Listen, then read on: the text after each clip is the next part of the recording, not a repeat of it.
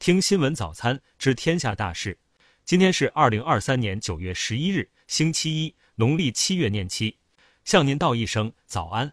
下面关注头条新闻。九月七日晚，济南七星天文台发布的一则视频显示，九月六日的监测画面中出现发光下坠的不明飞行物。九月一日和五日，七星天文台也两次拍下了不明飞行物的痕迹。九月八日，山东天文学会副理事长、济南天文学会秘书长牛桂华告诉记者，没有直接证据表明三次不明飞行物存在关联。他认为，由于有疑似动力的存在。目前只能得知不明飞行物并非流星之类的坠落物，但无法明确正体是什么。牛桂华指出，三次不明飞行物存在较大差异：第一次是黑色且下降速度快的物体，第二次是两个黑色环状物体，第三次则是发光体。在明确物体的正体之前，这三次不明飞行物均可认定为 UFO。下面关注国内新闻。北京时间二零二三年九月十日十二时三十分，我国在太原卫星发射中心使用长征六号改运载火箭，成功将遥感四十号卫星发射升空，卫星顺利进入预定轨道，发射任务获得圆满成功。该卫星主要用于开展电磁环境探测及相关技术试验。九月十日，二零二三浦江创新论坛全体大会上。中国商用飞机有限责任公司党委书记、董事长贺东风分享了中国大飞机的创新发展之路。贺东风透露，目前 C 九幺九订单数已经达到一千零六十一架，并且已经交付两架。C 九二九计划提供两百五十到三百五十座席，航程将达到一万两千公里，处于初步设计阶段。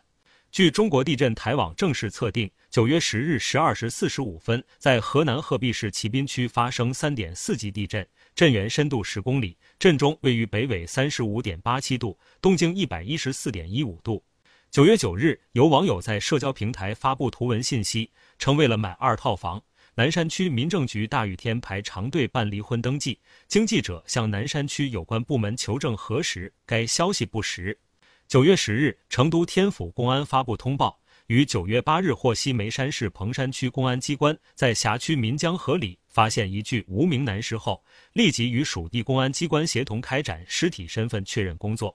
经 DNA 比对及家属辨认，确认死者为九月三日失踪的二十一岁学生邓某伟。近日，陕西周至县一名学生家长称，其孩子在学校遭老师体罚，腿骨被踢断。据了解，这名受伤学生经诊断为右腿小腿骨折，涉事人员付某为学校临聘宿管人员，并非教师，目前已被当地警方拘留。广西贺州市平贵区政府办公室九月九日发布通报称，九月八日，网上报道广西一中学小卖部一学年经营权卖出两百二十四万元，供应商中标时刚成立半个月的信息。平贵区高度重视，成立联合调查组，对报道反映的贺州第五高级中学小卖部经营权情况进行调查，相关调查结果将及时向社会公布。四川广安一男子因禁渔期在嘉陵江流域架设渔网捕鱼，非法捕捞水产品二十余公斤。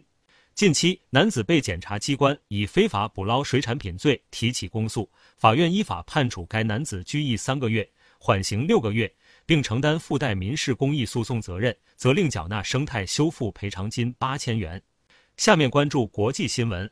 当地时间九月八日晚上，摩洛哥马拉喀什附近发生的六点九级地震已造成至少两千多人死亡，并在历史文化名城马拉喀什市及其周边地区造成广泛破坏。由于救援人员难以到达受灾严重的偏远地区，预计死亡人数还会上升。政府已宣布全国哀悼三天。俄罗斯国防部十日发布消息称，俄罗斯战机在黑海蛇岛附近击沉三艘载有乌军士兵的登陆艇。事发时，这些登陆艇正驶向克里米亚地区。据报道，八日到九日，台风鸳鸯给日本多地带来暴雨天气，千叶县、茨城县、福岛县等地区发生洪涝灾害，道路和建筑被淹。受鸳鸯影响，日本全国已有至少三人死亡。据报道，美国联邦调查局局长克里斯托弗雷日前公开表示，尽管美方努力进行清除工作，但在美俄罗斯间谍数量仍然太多，并构成威胁。这一说法随即引发俄罗斯媒体的不满与反驳。当地时间九月十日，据苏丹民间组织抵抗委员会以及巴沙尔大学医院的医务人员透露，针对首都喀土穆南部一个自由市场的无人机袭击，造成至少二十三人死亡，三十多人受伤。据报道，英国九月以来持续高温，截至八日，已经连续五天气温超过三十摄氏度，创历史新纪录。近日，澳大利亚北领地偏远的巴克利地区发生林火。目前过火面积已经超过九千平方公里，北领地应急部门正在调集消防人员和灭火飞机，试图控制火势。日本政府日前发布的统计数据显示，在截至今年三月底的二零二二财年，日本各地儿童咨询中心处理的虐待十八岁以下未成年人案件数量连续第三十二年增长，达到近二十二万起，创下有相关记录以来的新高。下面关注社会民生新闻。九月十日，由成都天府机场飞往新加坡樟宜机场的中国国际航空公司 CA 四零三航班客舱出现烟雾，已在新加坡樟宜机场安全降落。据悉，机上共有旅客一百四十六名，机组人员九名。九月十日，记者从知情人士处获悉，长江航运公安局重庆分局近日从长江打捞起一具男尸，经 DNA 比对，系重庆工商学校失联学生蒋某强的遗体。经初步调查，蒋某强系因感情问题跳江轻生。日前，东方甄选主播钟灿直播带货时称“九幺八”这个数字太吉利了，就要发，引发网友关注。东方甄选客服回应，公司非常重视，已接到相关反馈，已向上级反馈，会加急处理。据报道，成都大熊猫繁育研究基地发布消息，大熊猫花花感冒了，目前花花的情况已经较为稳定。熊猫基地将暂停其展出，待花花完全康复再与大家见面。下面关注文化体育新闻。九月十日，在韩国平昌举行的二零二三乒乓球亚锦赛进入最后一个比赛日，在男单决赛中，中国队的马龙以三比二战胜队友樊振东，第四次摘得金牌，国乒包揽冠亚军。至此，中国队在本届亚锦赛获得全部七个项目金牌，在五个单项包揽冠亚军。九月十日，二零二三美网公开赛女单决赛大幕落下。十九岁小将高福面对即将登顶世界第一的白俄罗斯名将萨巴伦卡，在二比六先输一盘的情况下，以六比三和六比二连扳两盘夺得冠军。